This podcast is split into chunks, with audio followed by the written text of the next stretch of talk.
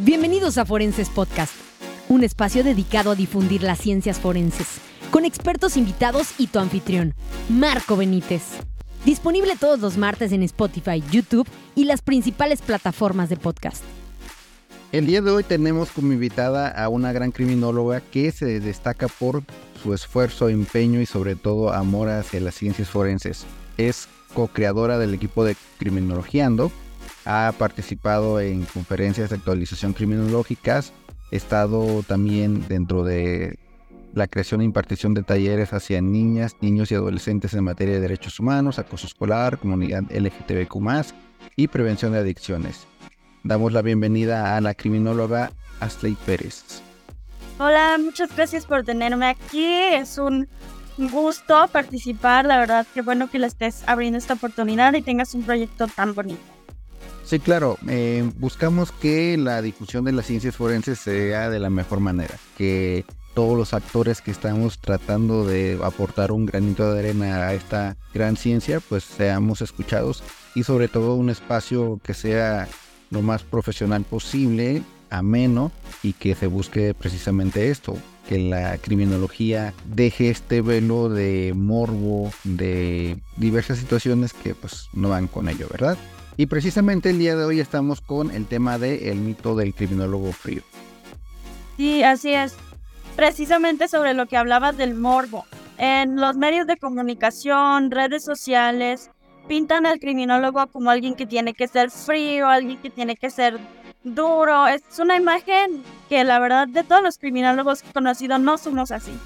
Y creo que esto mismo propicia el morbo y propicia que confundan a la criminología con la criminalística y ya hay criminólogos que la verdad no tienen como que un amor por su ciencia, no tienen esta empatía hacia personas cuando las están entrevistando o están trabajando con ellos. Porque se puede llegar a estar expuesto a tantos temas de violencia, se puede llegar a ser hasta insensible. Pero nosotros lo que debemos de propiciar es precisamente todo lo contrario, ¿no? Justamente el día de ayer estaba platicando con una señora y me decía, no, pues es que los delincuentes solamente este, buscan aprovecharse de la gente, etcétera, ¿no? Pero ¿qué pasaría si ellos utilizaran su inteligencia a algo positivo, a algo que ayudara a sus familias, a ellos mismos? Yo creo que sería una situación distinta. Y te das cuenta pues que esta visión eh, pues no solamente la debemos compartir los criminólogos, sino la población en general buscar este acercamiento hacia pautas de conducta positivas.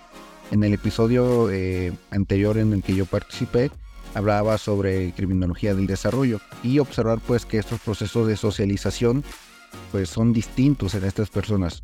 Nuestra labor sería rescatar aquello que fuera positivo y buscar incluir eh, pues básicamente al individuo en su desarrollo pleno y en la sociedad. Pero como comentas, lamentablemente yo sí conozco colegas que no tienen esta pasión por la criminología. se dejaron influenciar por la figura del criminólogo frío y que pues no se aplica de esa manera. Sí, yo, yo creo que como criminólogos nos deben de regir principios como el amor, la empatía y el respeto. Algo que siempre pregunto es que si creen las segundas oportunidades, si creen en el poder de la humanidad, en los seres humanos. Y siempre he dicho que si crees en la reinserción, crees en las segundas oportunidades y crees que hay bondad en todos los seres humanos, entonces crees en la criminología. Y el hecho de que prediques esto, lo compartas, ayuda a que, a que la reinserción, por ejemplo, y a que se desestigmatice, se desestigmatice a muchísimas personas que sufren violencia o en situación de calle y demás porque, o sea, es una de mis frases que siempre digo, que la criminología es la ciencia del amor. Porque nosotros como criminólogos volteamos a ver los lados en los que hay más violencia, hay muchísimos problemas y nosotros nos concentramos en eso. Nosotros creo que realmente tenemos mucha fe en la humanidad y podemos poco a poquito cada uno de nosotros poniendo nuestro grano de arena crear ese cambio y ayudar a que las demás personas también tengan esta perspectiva de una criminología humana, de una criminología empática, que creo que es lo más importante que tenemos que hacer nosotros como profesionales. Cuando yo era estudiante tuve la oportunidad de interactuar con la psicóloga Elvira, un saludo para Elvira. Eh, ella ahora era, perdón, una psicóloga maravillosa con eh, muchos conocimientos y nos comentaba una situación muy particular. ¿Cuál es el objetivo de la vida? Ella nos planteaba que el objetivo de todo ser humano es trascender. ¿Por qué? Porque trascender es dejar un poco de ti en los demás. Desde el ámbito educativo, eh, básicamente ese es el objetivo, trascender en el alumno. Y ella lo veía desde un punto de vista más general, trascender en las personas. ¿Por qué? Porque lo que tú hagas por o para ellos, posiblemente ni se acuerdan quién fuiste, cómo te llamabas, pero se acuerdan cómo los trataste. Entonces, esa parte humanista, empática y sobre todo de atención a las personas ayuda mucho porque pues muchas veces eh, estamos ante situaciones que no podemos controlar, que no podemos eh, salir de ellas porque nos falta cierta situación. Para ello pues esta noble labor de la criminología de poder trascender en estas personas y no solamente hablamos de un punto de vista romántico o enteramente positivista o positivo, de decir, ah, es que yo quiero, puedo. No, no, no. Se trata de que cuando nosotros establecemos esta criminología desde un punto de vista científico, con una actitud propositiva, es donde logramos grandes cambios. Sí, sí. Y es que uno tiene que trabajar en sus propias experiencias de vida, porque puede haber casos en los que hay un tema que a ti te afecte mucho que a mí me ha pasado, por ejemplo, que estamos viendo temas, no sé, de violencia familiar o de, de acoso, de abuso sexual y demás. Son temas que a lo mejor a ti como persona, por tus experiencias de vida, te han afectado mucho. Y por ende, quizá te vuelvas hasta emocional al respecto. Esto de decir que empatía tampoco quiere decir que te vuelvas demasiado emocional, porque uno tiene que trabajar bajo sus propias experiencias, asistiendo a terapia y dándote ese tratamiento adecuado, porque estar expuesto a este tipo de situaciones constantemente también puede llevar a desensitivizar a una persona. Pero trabajar bajo tus propias experiencias te ayuda a que eso que tú considerabas debilidades tuyas o que tú consideras debilidades en los demás puedas ver como una un, área de fuerza, un área de oportunidad, ¿no? Porque te va a ayudar a empatizar mejor con la víctima o a lo mejor con el victimario, o sea, que sufrió alguno de estos tipos de daños. Y te va a ayudar, pues, a darles un mejor tratamiento.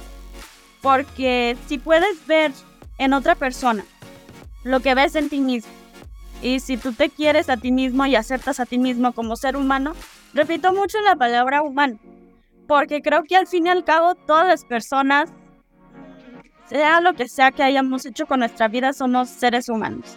Y eso es algo bien, bien importante para la criminología y las ciencias forenses, incluso para la criminalística.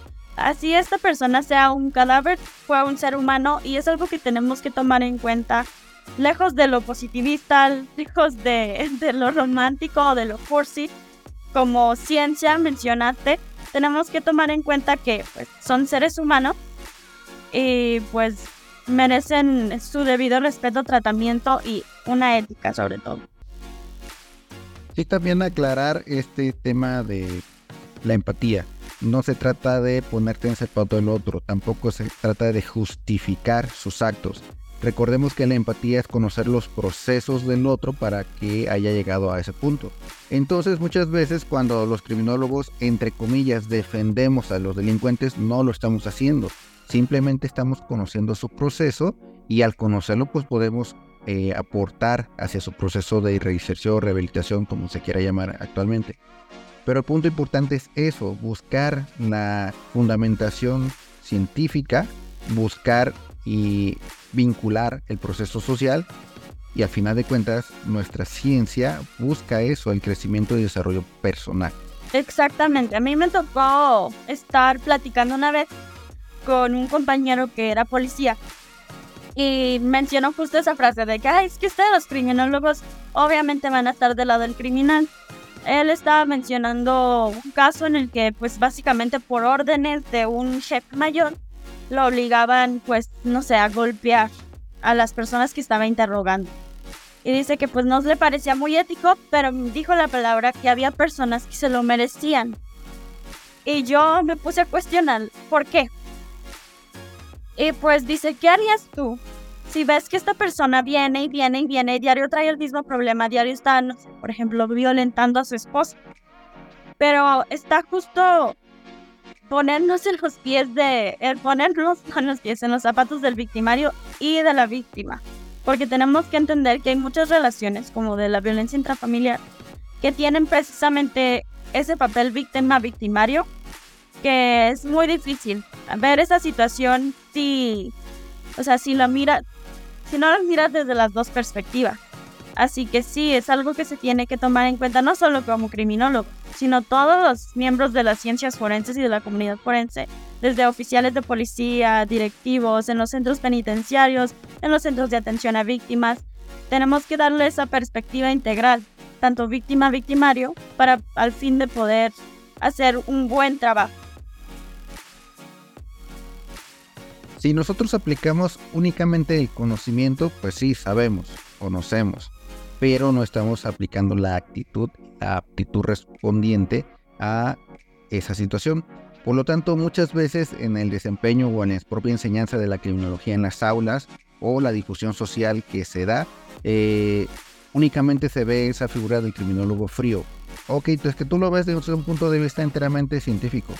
Pues sí, pero hay que imprimirle ese plus, ese aspecto tan necesario que nosotros debemos implementar para poder llevar nuestra ciencia a un grado trascendental, un grado humano, porque buscamos pues reestructurar ciertas situaciones.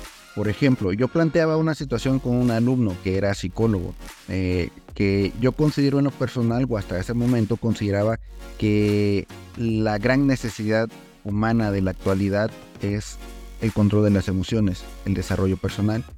Porque si nosotros apostamos hacia y en conjunto con los criminólogos ayudar a las personas desde esa perspectiva de desarrollar inteligencia emocional, pues otra cosa sería. Sin embargo, este alumno me dice, maestro, no. ¿Por qué?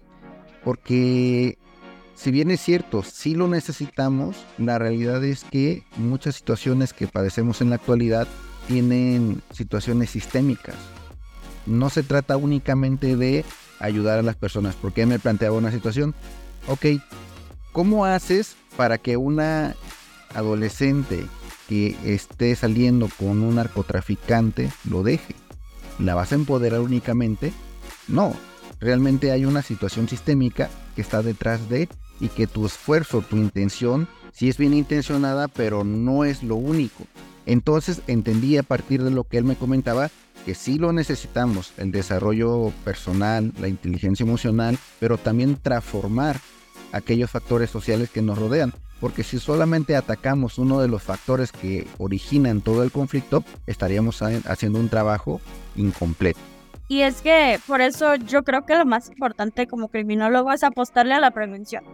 Trabajar desde niños, niños y adolescentes, como dijiste, reestructurar que pues ellos son los que van a reestructurar nuestra sociedad y que pueden ya entrar con diferentes ideas. Porque si alcanzamos a, a, detectar y a distinguir estos problemas de violencia desde que están pequeños, desde que están niños, desde que apenas están comenzando en esto de la juventud y de la, adolescencia, ya como adultos va a ser más fácil para ellos trabajar con sus emociones, reconocer conductas violentas y reconocer cuando ellos están cometiendo un mal o cuando les están cometiendo un mal, porque como personas muchas veces no nos damos cuenta que estamos haciendo algo malo o que nos están haciendo un mal. Se tiene que trabajar personalmente, sin embargo en México sí tenemos muchos problemas de violencia sistémica. El narcotráfico precisamente es algo que nos afecta yo creo que a todos, aunque no nos demos cuenta. La verdad es que me interesa muchísimo el tema de adicciones. He trabajado con niños, niños y adolescentes con el tema de adicciones he asistido a anexos, más llamados anexos centros de rehabilitación, con el tema de violencia en las adicciones.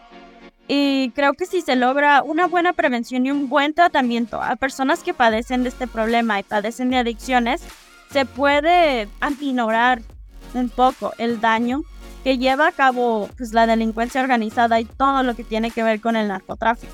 Porque pues sí, las adicciones son una enfermedad y afectan a muchísimas personas. Yo creo que todos conocemos a alguien que ha sido, ha padecido de ese problema. Y aparte te puedo comentar también esa idea del propio criminólogo que nos aqueja, en su momento también me sucedió a mí, el hecho de pensar que somos todólogos, que podemos con todo, que conocemos de todo, y la realidad es que no. Dentro de esta situación sistémica se requiere el trabajo interdisciplinar, buscar ayuda y cooperación de otras ciencias, psicología, derecho, trabajo social, enfermería, educación, etc. Pero también entonces una de las asignaturas pendientes para nosotros criminólogos es el trabajo en equipo. Para toda ciencia lo es necesario, pero eh, dentro de este velo o ego del criminólogo de decir es que yo soy don criminólogo, pues desde ahí estamos mal. Sí, y es que se crean muchas divisiones, lamentablemente, entre la figura del criminólogo o la figura del abogado, entre la figura del criminólogo y del psicólogo, porque se cree que nos están robando trabajos o ellos tienen puestos que nosotros no tenemos y demás. Pero precisamente el trabajar en equipo, el trabajar en conjunto, el darte cuenta de qué es lo que tú necesitas de otra persona, de otra profesión y que ellos se puedan dar cuenta qué es lo que necesitan de nosotros y en qué les podemos ayudar, puede propiciar un tratamiento más adecuado. O sea, tanto, como dije, la prevención puede propiciar un tratamiento más adecuado tanto en escuelas, por ejemplo, en sociedad, en comunidades y demás. Se debe de trabajar en conjunto, se debe de trabajar en equipo y dejar de propiciar esta imagen que también viene de la idea del criminólogo frío de que somos más fríos, serios y que se propicie verdaderamente una comunidad de ciencias forenses. Entonces, eh, vemos otra problemática también, por ejemplo, eh, por ahí dijeron cejas levantadas sobre por qué traer de invitados a estudiantes. Pues precisamente para esto, porque son la visión fresca y novedosa que las ciencias forenses necesitan.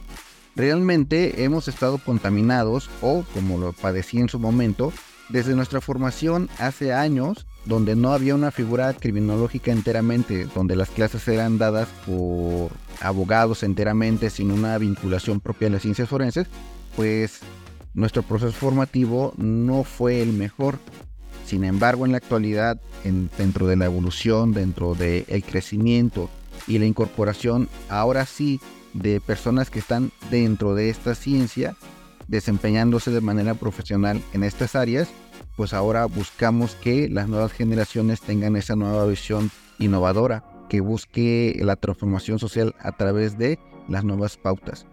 No quiere decir que los viejos ya estamos desfasados, sino simplemente tenemos que contagiarnos de esta alegría, de este amor hacia las ciencias forenses y dejar detrás todas estas figuras clásicas. Sí, y es que a lo mejor sueno cursi y dicen eso porque estoy joven. Sí me han tocado que me dicen así como de, ay, pues es que tú qué sabes, pues estás chiquita, todavía estás joven y tienes sueños. Pero por eso digo precisamente que es importante trabajar en un mismo y motivar a los demás y hacer este tipo de comunidad. Con Criminologiando fue lo que intentamos hacer o es lo que estamos haciendo, una comunidad de jóvenes que nos impulsamos los unos a los otros y que trabajamos en equipo para crear este tipo de proyectos. Y creo que pues el trabajo en comunidad y el trabajo en equipo entre diferentes profesionales de las ciencias forenses, jóvenes, adultos, con, con la experiencia que tengamos, nos ayuda a tener otra perspectiva y nos ayuda realmente a lograr esos objetivos, porque poco a poco, cada uno aportando nuestro granito de arena, cada uno aportando lo que puede, se puede realmente crear algo muchísimo más grande, algo que realmente será un cambio, ¿no? Y el espíritu de Forenses Podcast es precisamente eso, dar puerta abierta a infinidad de invitados. Al final de cuentas eh, se busca un espacio donde podamos expresar nuestras opiniones, nuestra experiencia, que todo aquello que se ha aprendido no quede en saco roto, que no se pierda y que pueda ser aprovechado en como tal difusión científica, porque nuestra trascendencia no va dentro de nuestro propio gremio, sino a la sociedad en general. Sí, me da mucho gusto que de un tiempo para acá estén surgiendo tantos proyectos como estos, que creo que hasta nos ayudan a visibilizar la ciencia. Nos ayudan precisamente a acabar con este mito del criminólogo frío porque nos ofrece perspectivas nuevas, perspectivas frescas. Así que entre más difusión le demos a lo que realmente hacemos como científicos forenses, como criminólogos, como psicólogos, creo que la sociedad y los jóvenes que están interesados en participar en este tipo de ciencias van a tener otra visión. Otra visión que a lo mejor tú no tuviste, otra visión que a lo mejor yo no tuve y que aquellos profesionales que se quedaron con el mito del criminólogo frío puedan ir evolucionando. Hacemos la promoción de nueva cuenta entonces de la apertura al espacio. Hay diferentes convocatorias a lo largo de los meses y semanas para que diferentes profesionales puedan acompañarnos y vertir su punto de vista. Te felicito a ti, Ashley, por todo este trabajo, esfuerzo, desempeño, tu calidad humana y pues que realmente eh, no dejes morir esos sueños. Te comento también, en algún momento yo me vi truncado desde esa perspectiva, pero poco a poco lo vamos retomando, contagiados por las nuevas generaciones. Bueno, muchísimas gracias. Y sí, quien quiera, pues que venga a compartir su voz que todas las voces merecen ser escuchadas. Muchísimas gracias por hacer proyectos como este. Y pues nada, chicos, chicas, jóvenes, adultos, todos. la criminología es la ciencia del amor. Así que mientras nosotros tengamos amor, empatía, respeto, ética en nuestros corazones y en la forma en la que practicamos nuestra ciencia, vamos a poder inspirar a otros. Ojalá y así sea. Y muchísimas gracias. Muy bien, por favor compártenos los espacios donde podemos seguir tu trabajo. Estoy en Facebook como Ashley Pérez. Y, pero más que nada quiero que los inviten a que sigan criminologiando en las redes sociales. Es un proyecto, como les mencioné, de varios jóvenes, estudiantes y egresados, demás, que hacemos proyectos de criminología en pro de, pues en pro de la sociedad. Hacemos, ahí síganos. Espero que, que les guste nuestro trabajo y son bienvenidos a participar si ustedes gustan también. Claro, por ahí estamos buscando vincularnos en este proyecto y trabajar de la mano. Muchas gracias Ashley, te doy el reconocimiento de tu labor, trabajo, esfuerzo y pues bueno, esperamos que este episodio haya sido de agrado para las personas y que tengan esta nueva visión que se busca en las ciencias forenses. Muchas gracias a todos, esperamos nos puedan seguir en Forenses Podcast.